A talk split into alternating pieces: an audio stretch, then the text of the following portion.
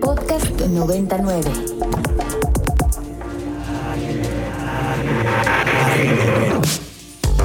Agenda Ibero. Conversaciones con quienes crean y gestionan proyectos inspirados en el servicio a la sociedad desde el ámbito universitario. Bienvenidos a Agenda Ibero este 9 de marzo eh, del 2020. Estoy aquí en cabina eh, solo. Eh, desafortunadamente este, este cuerpo que se llama Agenda Ibero cojea de un pie y cojea de un pie que es fundamental, que es muy importante, que es mi colocutora Mariana Pérez Cabello, que también es académica de esta universidad y está en paro, de Aline Moreno, que es académica de tiempo completo de esta universidad y también colaboradora de este programa y deja este cuerpo cojo. Ginger Jabur, que también forma parte de esta agenda y tampoco está, y Daniela Muñoz. Este cuerpo que se llama Agenda Ibero hoy está sin una pierna, está sin equilibrio, está sin sostén.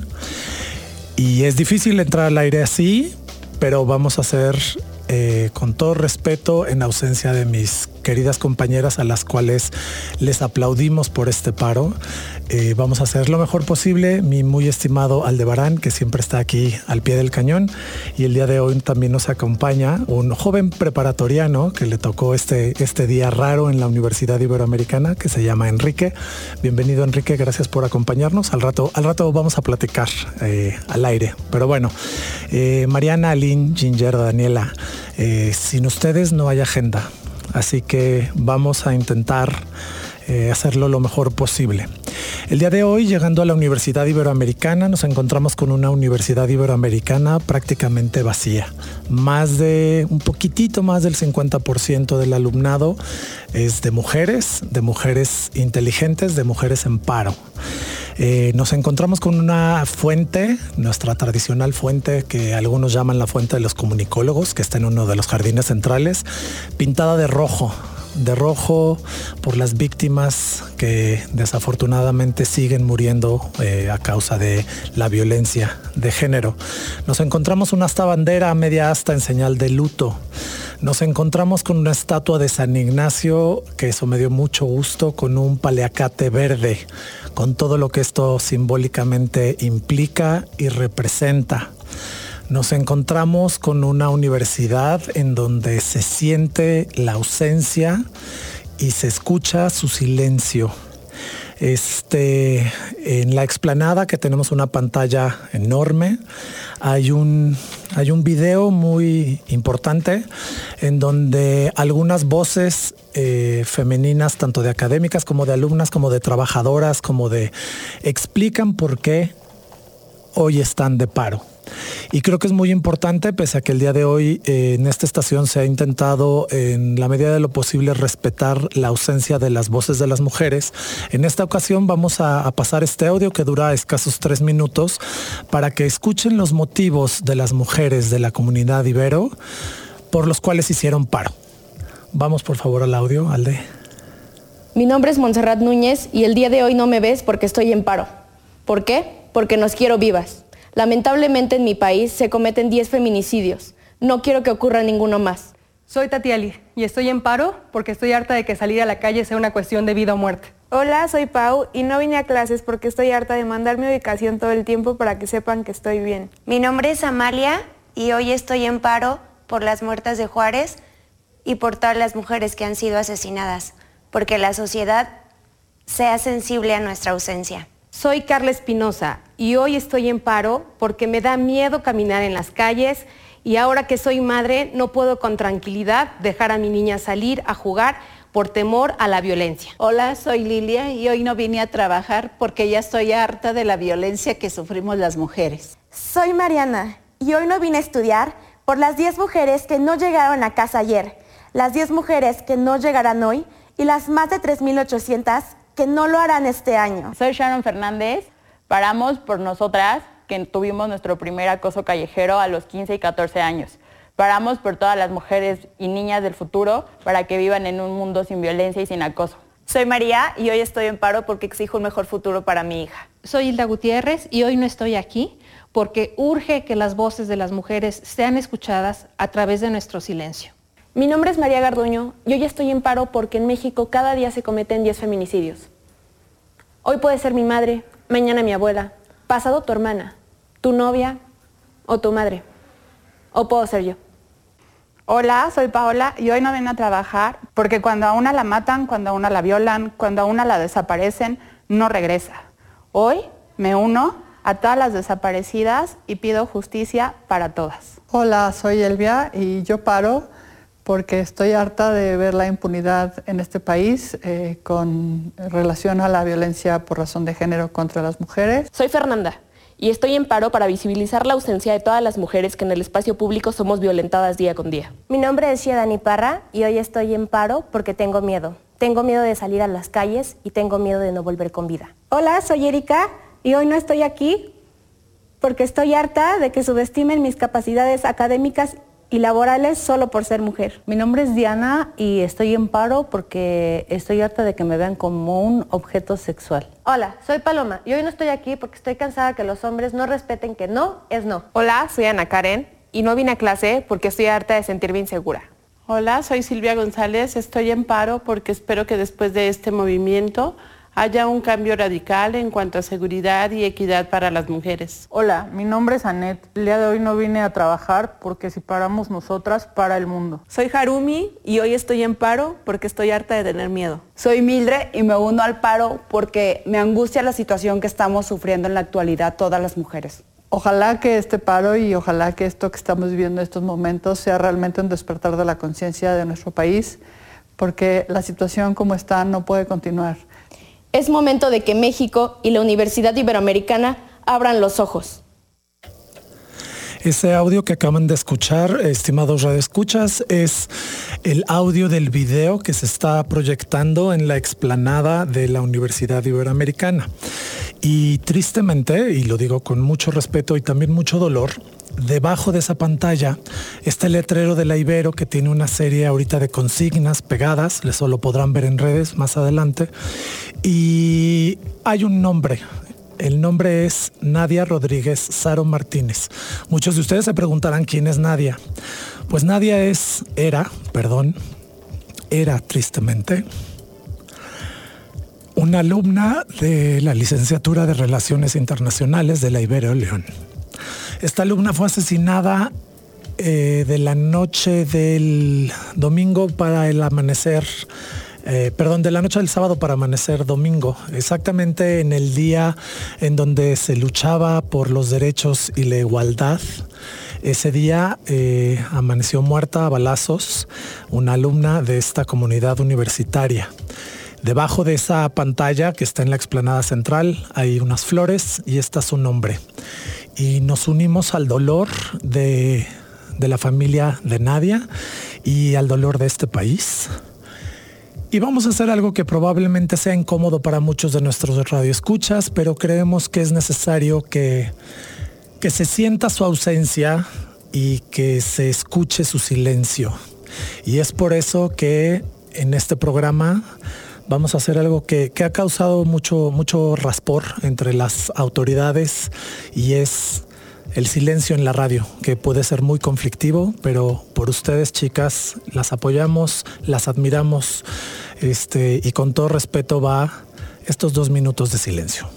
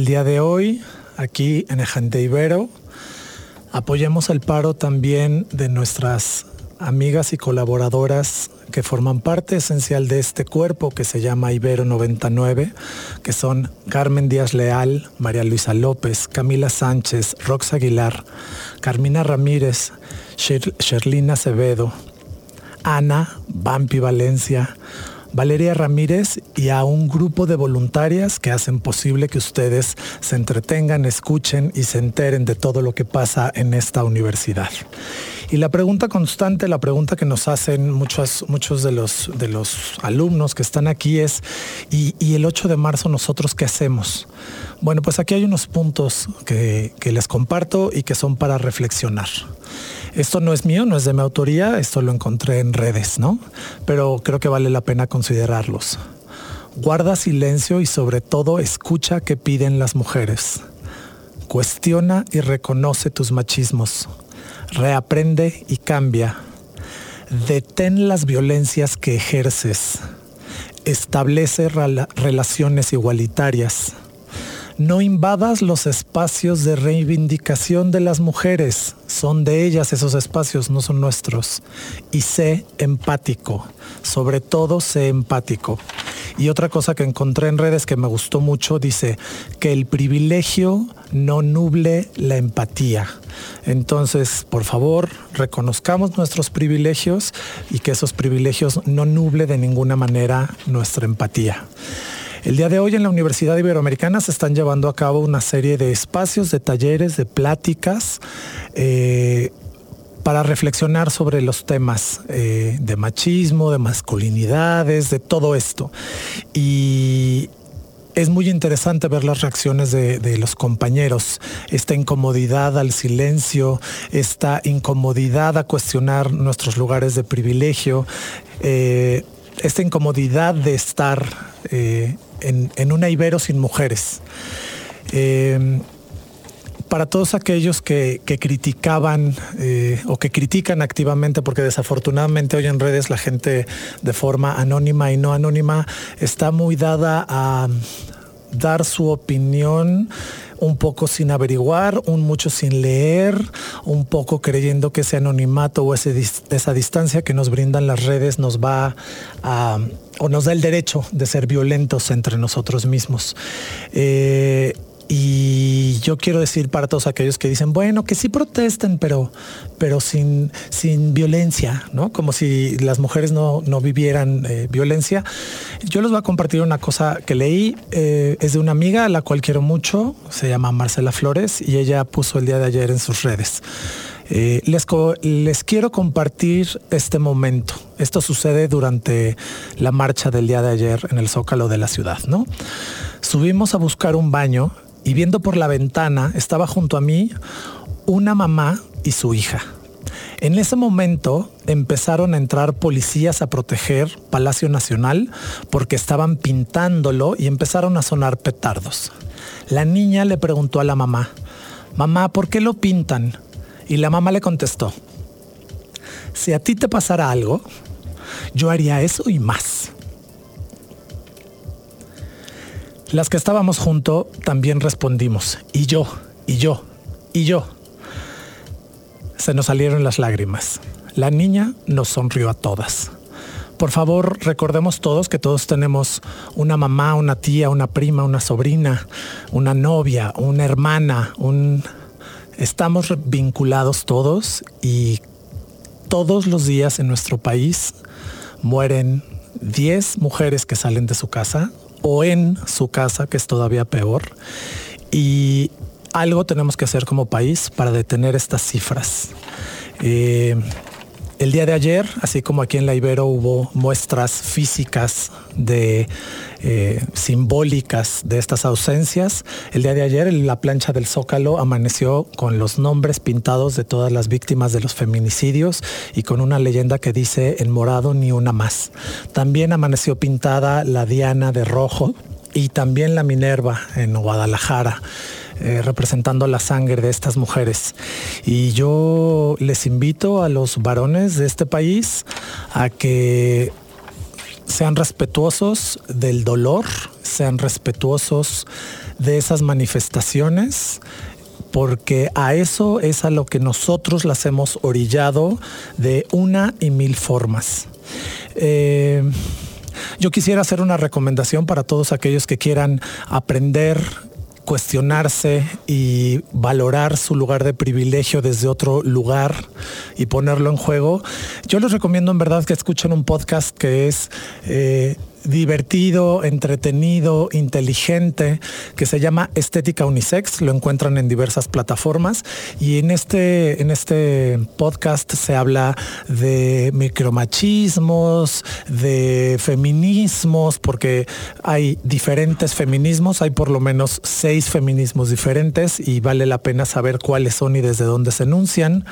Eh, y es un podcast que vale mucho la pena para empezar a preguntarnos, para empezar a poner el dedo en esa llaga, que creo que es sumamente importante hacerlo.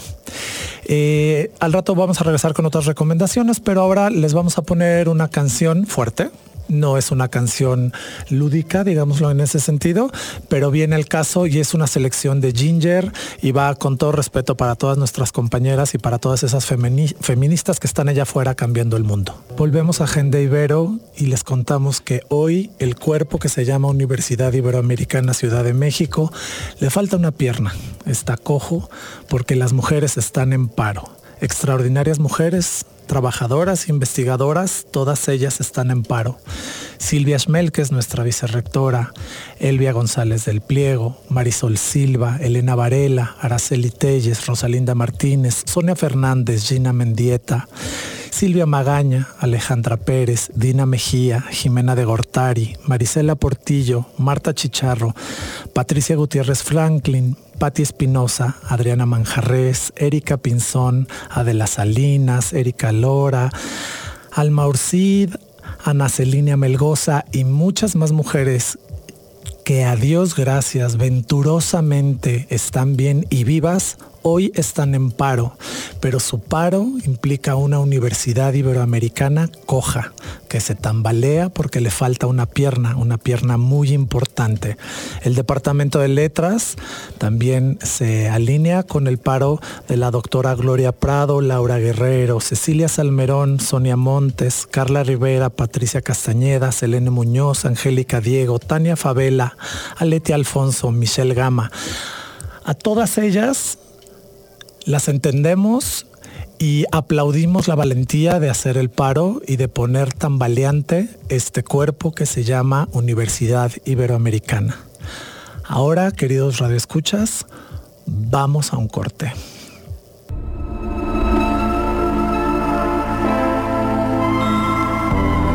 Agenda Ibero, una mirada a la sociedad desde el campus universitario.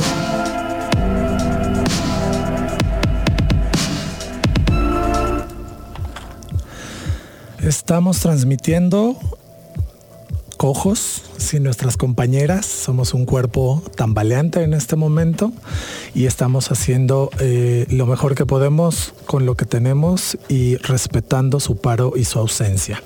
Eh, quisiera comentar que la Universidad Iberoamericana lanzó un posicionamiento frente a la violencia de género que ustedes pueden encontrar en línea, pero básicamente este posicionamiento frente a la violencia de género habla de que la universidad reconoce que la violencia de género es, una, es de emergencia nacional, eh, expresamos nuestra preocupación por los niveles de violencia alcanzados en contra de las mujeres en nuestro país y ese punto se desarrolla.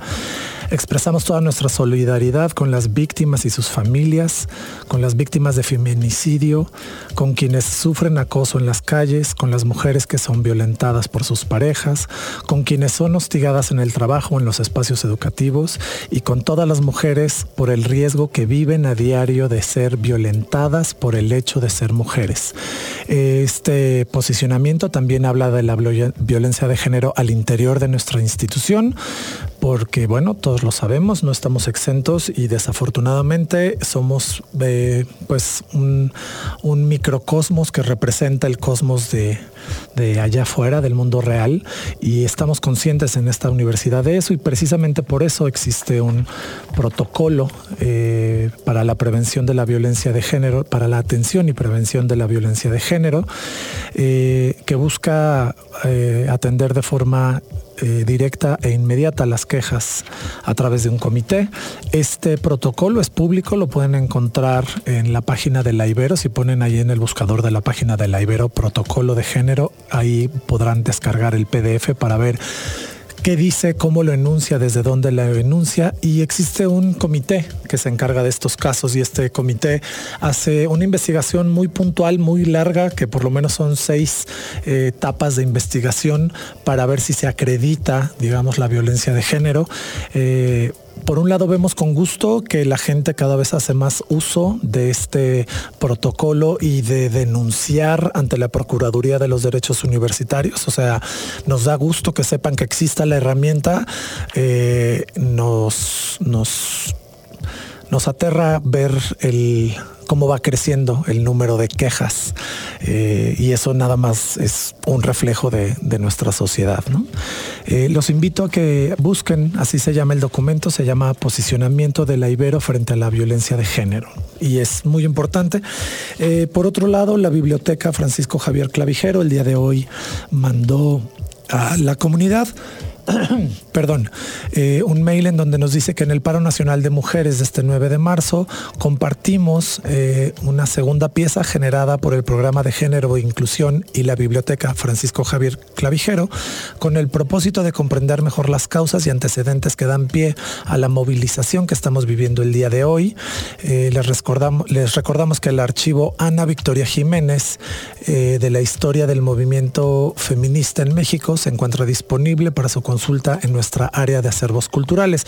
Y ellos lanzan un cartel en donde eh, marcan esta primera protesta que fue en 1978 frente a Auditorio Nacional en contra precisamente del concurso de Miss México.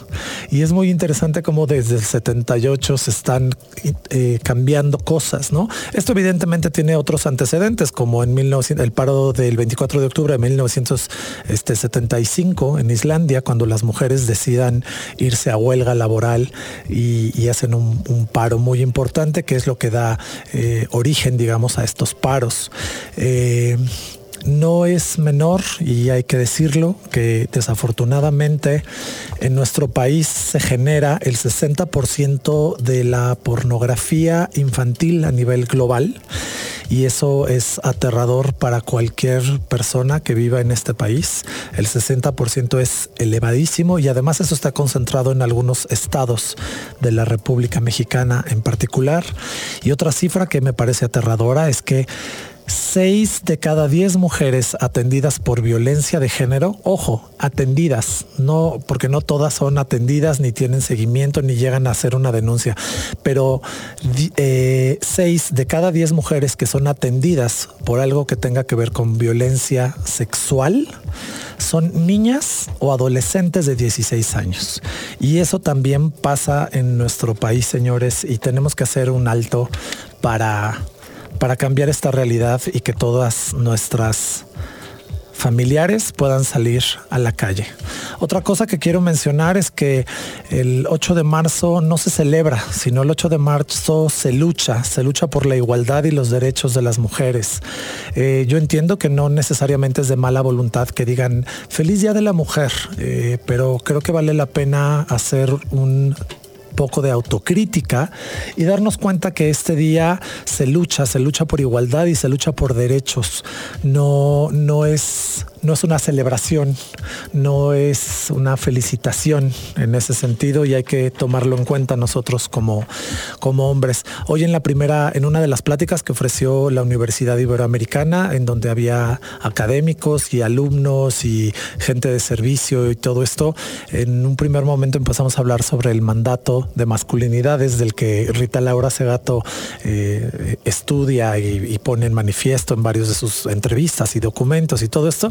Y fue muy interesante ver cómo cuando les dijimos, bueno, hay que cuestionar nuestro, nuestra situación de privilegio como hombres en este país, este, hay, que, hay que preguntarnos por qué cuando caminamos en la calle no nos chiflan y no nos gritan y no nos objetivizan sexualmente, no nos sexualizan y a una mujer le pasa todo el tiempo, ¿no? Entonces un compañero, un, perdón, un alumno decía, este, es que yo me quedé helado cuando me enteré que mi hermana desde los 13 años sufre de acoso en la calle, ¿no? Y yo transito por las calles de esta ciudad sin que nadie me falte el respeto, me grite, me violente. Eh, y, y es importante, ¿no? Que, que, él lo haya dicho así y le preguntamos, bueno, ¿y tú qué estás haciendo para cambiarlo, no? O sea, hay que evitar chistes misóginos, chistes sexistas, este, o, de repente es tan sencillo como, como decir, bueno, eh, muchas personas en este país, por diversas circunstancias, este, por necesidad, por comodidad, por lo que sea, eh, tienen una persona de que le ayuda a la limpieza y al servicio en su casa, ¿no? Y ahora ya está hecho por ley que tienen que tener eh, seguro social. Y pese que ya existe la ley, solamente el 1% de la población que puede estar sujeta a este derecho laboral, se le ha dado el derecho laboral. Y entonces eso sí podemos hacer. ¿Qué podemos hacer los hombres además de escuchar qué es lo que necesitan las mujeres? Pues eso, si hay alguien en nuestros hogares que nos ayuda precisamente en estas labores de cuidado, en estas labores de limpieza, en estas labores de mantenimiento, pues una cosa que podemos hacer ya ahorita es inscribirlas en el, en el seguro social, pagar lo que les corresponde por derecho. Y creo que eso es como sumamente importante y es relevante y eso sí le puede dar un cambio a, pues a nuestro cotidiano, a nuestro entorno, ¿no? Este, de muchas formas. Yo eh, en este momento quiero, eh, lo voy a llevar absolutamente a lo personal, pero quiero enunciar así como, como, como dije hace rato varios nombres de gente que quiero, que admiro, que respeto laboralmente, que me han enseñado, que han sido, bueno, guía de, muchas maneras. Eh, yo me voy a ir un poquito a lo personal, les voy a platicar que mi, historia, yo vengo de una familia del sureste de, este país muy matriarcal, alegremente matriarcal, y yo conviví con, desde mi bisabuela y con mis muchas tías, eh, tías abuelas, y con mis muchas tías y primas, y, digo muchas porque ahorita van a ver, este, en este momento, y lo llevo, eh, que conste que esto no tiene que ver ni con Agenda Ibero, ni con 99, sino quiero... Eh, quiero darles mi respeto y de esta forma muy humilde darles mi agradecimiento por todo lo que han hecho, no nada más por mí como miembro de esta familia, sino por todos los hombres que formamos parte de esta familia. Y las enuncio, mi bisabuela María Luisa Méndez, mis tías, abuelas y abuela, Lola, Elba, Ana, Licha y Chachá. Gracias por mantenernos siempre como familia unida. Y las hijas de ellas, que son Nelly, la tía Güera, la tía Lulú, Hilda, Analía, Carmina, Ileana, Claudia y Yolanda, que son mis tías adoradas, que me han enseñado, me han regañado, me han, hemos, nos hemos reído juntos, hemos compartido viajes y experiencias. Gracias, gracias por mantener a esta familia unida. Y a mis primas, Paulina, Lupita, Katina, Priscila, Cristiana, Nalía, Mariana, Marta Patricia, Cecilia, Fernanda, Claudia, Camila, Isabela, Betina, Lucero. En verdad, muchas gracias. Y en particular quiero darle las gracias a una persona que es dueña de mi corazón, que es mi hermana, a Yanaina. A Yanaina que me ha enseñado a sumar desde la diferencia, que me ha enseñado a hacer equipo y a aportar. Flaca, te adoro. Gracias por todo lo que me has enseñado. Gracias por todo lo que me has redirigido, gracias por todo lo que me has hecho cuestionarme y a su extraordinaria esposa Mara, que ahorita está con ella en Londres.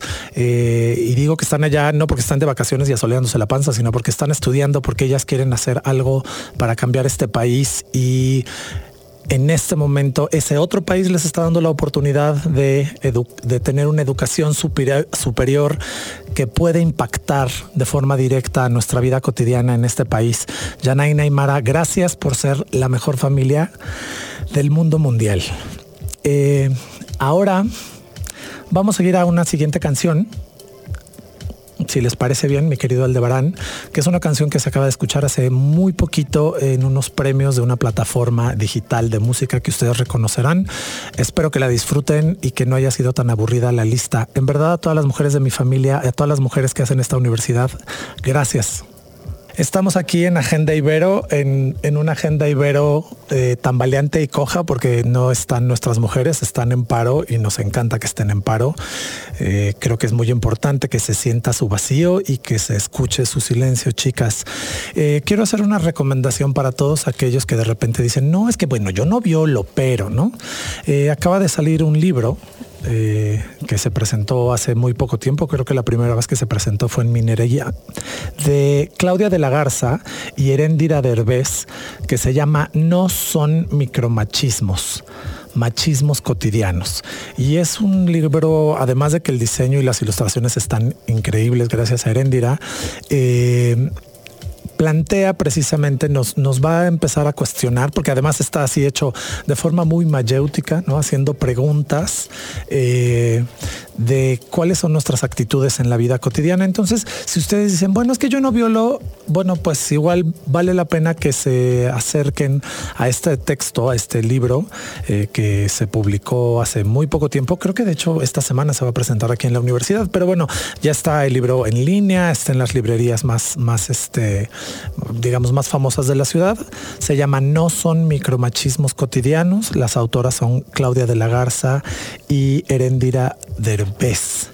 Em, otra cosa que quiero decir al aire y de forma pública, eh, yo estoy sumamente agradecido con una extraordinaria académica y abogada que se llama Jimena Ábalos, que hasta hace muy poquitito tiempo era la presidenta precisamente del Comité de Género y que ha hecho un trabajo puntual, serio, con un procedimiento y un marco eh, feminista en todo momento que ha llevado las investigaciones de forma excepcional y quiero felicitarla porque la judicatura la invitó a trabajar y es por eso que no va a estar un ratito con nosotros. Jimena, quiero darte las gracias por el impecable trabajo que has hecho en todo momento. Sé que tienes todas las capacidades y todo el talento para hacer el mejor trabajo y dejar para para las niñas futuras, para todas las mujeres futuras, una mejor ciudad y un mejor país. Eh, sé que el proyecto es grande y es complicado, pero sé que tú eres la persona indicada para empujar este proyecto y para echarlo adelante. No sabes lo, afortunado que me siento de llamarme eh, tu amigo y lo agradecido que estoy por todo lo que me has enseñado en bien poquito tiempo, lo generosa que eres con tu conocimiento. Este, en verdad, mis respetos, Jimena Ábalos, y que ella es una de las voces que pueden escuchar precisamente en ese podcast que digo que se llama eh, Estética Unisex. En verdad, escúchanlo, vale mucho la pena. Y ahora vamos a hacer una travesura que no estaba planeada, pero yo eh, quisiera que nuestro señor operador, el joven Aldebarán, el famosísimo Olbran, abriera su micrófono y nos dijera qué le agradece a qué mujer. Pues yo principalmente le agradezco a mi mamá y a mi hermana, que son las personas, las mujeres con las que siempre he permanecido en mi casa, en mi hogar, por enseñarme absolutamente todo, por ser las mujeres con las que hemos estado en todo momento. Mi mamá es fuerte, valiente, divertida, amiga y lo que sea, y le quiero agradecer por toda la educación, por toda la lucha, por todo lo que me ha podido dar. Y a mi hermana también por tantas diversiones, por tantas enseñanzas, por enseñarme disciplina, que es la disciplinada. Eh, nosotros, los hombres, la verdad es que no. Entonces quiero agradecerles a ellos, a mis compañeras de aquí de la universidad, por tantas enseñanzas, también por tantas diversiones, por, por hacer de esta universidad algo increíble de verdad, por hacer de las clases algo impresionante.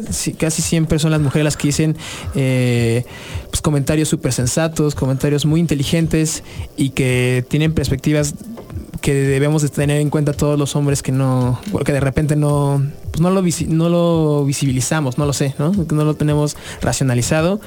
Eh, a mis compañeras aquí del trabajo que de verdad que hacen muchísima falta.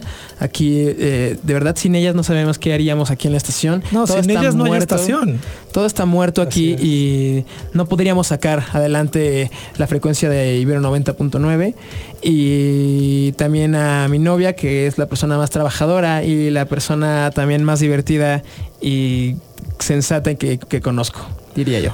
Pues muy bien. Yo, creo que, a ver, este ejercicio me parece muy importante. Creo que todos tenemos la obligación como hombres de pensar todo lo que nuestras madres, nuestras familias, nuestras amigas nos han dado de una u otra manera. Y ahorita dijiste, ¿no? Todas nuestras amigas que de alguna manera eh, nos enseñan, comparten, son solidarias. Este, en mi caso, yo tengo dos extraordinarias amigas que es María Ortuzo Astegui y Amaranta Santos, que me han aguantado de buenas, de malas, de regulares y siempre están ahí el pie en cañón y siempre están para reírnos juntos y para criticarnos y no y creo que es creo que es muy importante voltear a nuestro alrededor y decir quiénes nos han ayudado y cómo hacer las personas que somos, ¿no? Tú acabas de decir que tu mamá ha, dado todo para que tengas, para que aprendas, para que hagas, este y es el caso de muchísimas familias aquí en México en donde no nada más eh, la proveedora es la mamá, sino que es la proveedora, pero además es la que cuida, pero además es la que impulsa, pero además, o sea, no nada más es este rollo de, de voy, trabajo y aquí está la lana, ya te bolas, ¿no?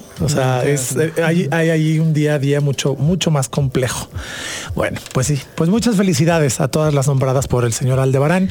Y el día de hoy, este, con cara de nervio, tenemos aquí un visitante que viene de su preparatoria.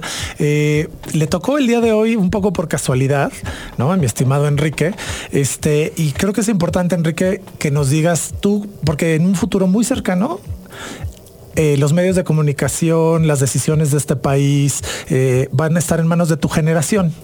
¿No? O sea, ustedes van a ser los que van a tomar decisiones. Entonces, en ese sentido, cuéntame, Enrique, ¿a qué mujer qué le agradecerías? Pues le agradecería pues principalmente a mi mamá, que siempre se ha esforzado por todo y me ha dado edu- educación y básicamente la vida. Claro. Pues sí. Claro que, que suena poquito, pero no. Y también a mis compañeras de escuela, que siempre han sido mucho más inteligentes que todos nosotros juntos y siempre nos han apoyado, eh, nos han hecho reír y sinceramente pienso que no, no, pues no sería igual sin ellas. Ok, pues muy bien, muchísimas gracias Enrique.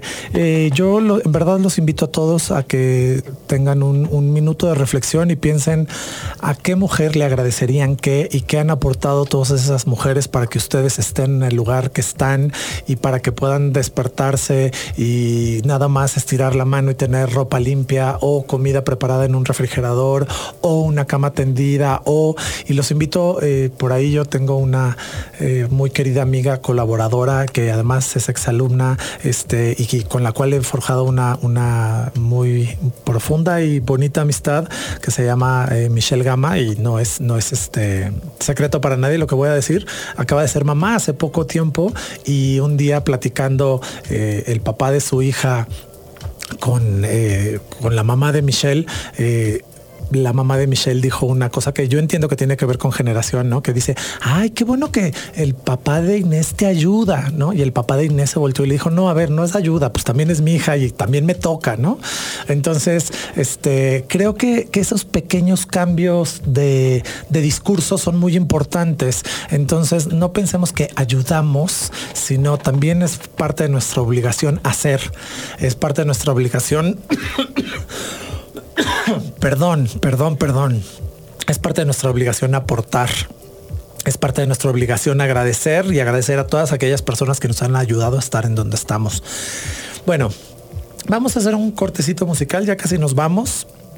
Chicas, las extrañamos. Sin ustedes esto no se puede. Estamos en Agenda Ibero este lunes 9 de marzo eh, en un paro nacional de mujeres. Este mi garganta ya, como se pueden dar cuenta, ya no da para tanto porque sin el apoyo de las extraordinarias compañeras de Agenda Ibero, este, la verdad es que hablar durante una hora de forma sostenida, mi garganta ya se quejó. Eh, pero bueno, eh, vamos a, intentar retomar un poco la, la conversación, la plática, y voy a repetir los puntos que, que debemos hacer precisamente los hombres este 8 de marzo. Repito, esto no es de mi autoría de ninguna forma. Esto lo encontré en redes, pero me parece muy sensato. Y los invito a que lo piensen un ratito este 8 de marzo, o bueno, 8 de marzo ayer y hoy 9 de marzo, ¿qué debemos hacer? Guardar silencio y escuchar lo que opinan las mujeres. Dos, cuestiona y reconoce tus machismos, que yo sé que esto es muy difícil, pero hay que intentarlo, jóvenes, señores, hay que hacerlo. Tres, reaprende y cambia. Si quieren reaprender, les repito, ya les dimos una sugerencia de un libro, ya les dimos una sugerencia de un podcast. Eh, tengan la curiosidad de meterse a redes, de buscar. Eh, creo que es muy importante. El cuatro, detén las violencias que ejerces. Ojo, estas violencias no necesariamente es que agarres a pedradas a una mujer. Estas violencias pueden ser desde un chiste misógino, un chiste sexista, eh, esta pornografía que se comparte en redes de, o en eh, grupos de WhatsApp entre cuates y que es muy chistoso cosificar y ciertos stickers o GIFs, ¿no? Este, hay que, hay que plantear, eh, repensar lo que hacemos en esos, en esos espacios. Cinco, establece relaciones igualitarias, que esto es un reto para cualquier ciudadano de cualquier parte del mundo, pero esto no significa que por ser difícil sea imposible.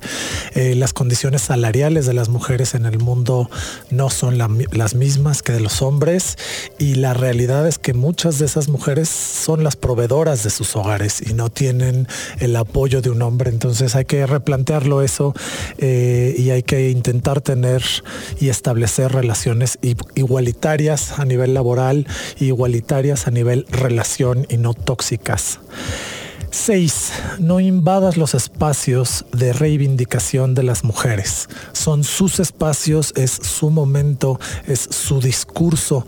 Y gracias a ellas, eh, y esto lo quiero decir, eh, que quede muy claro, y lo comentábamos en una de las, de las este, conferencias de hoy aquí en, en la Universidad Iberoamericana, los feminismos son tan terriblemente generosos que nos enuncian a los hombres y nos permiten replantearnos, revisitarnos y reinventarnos.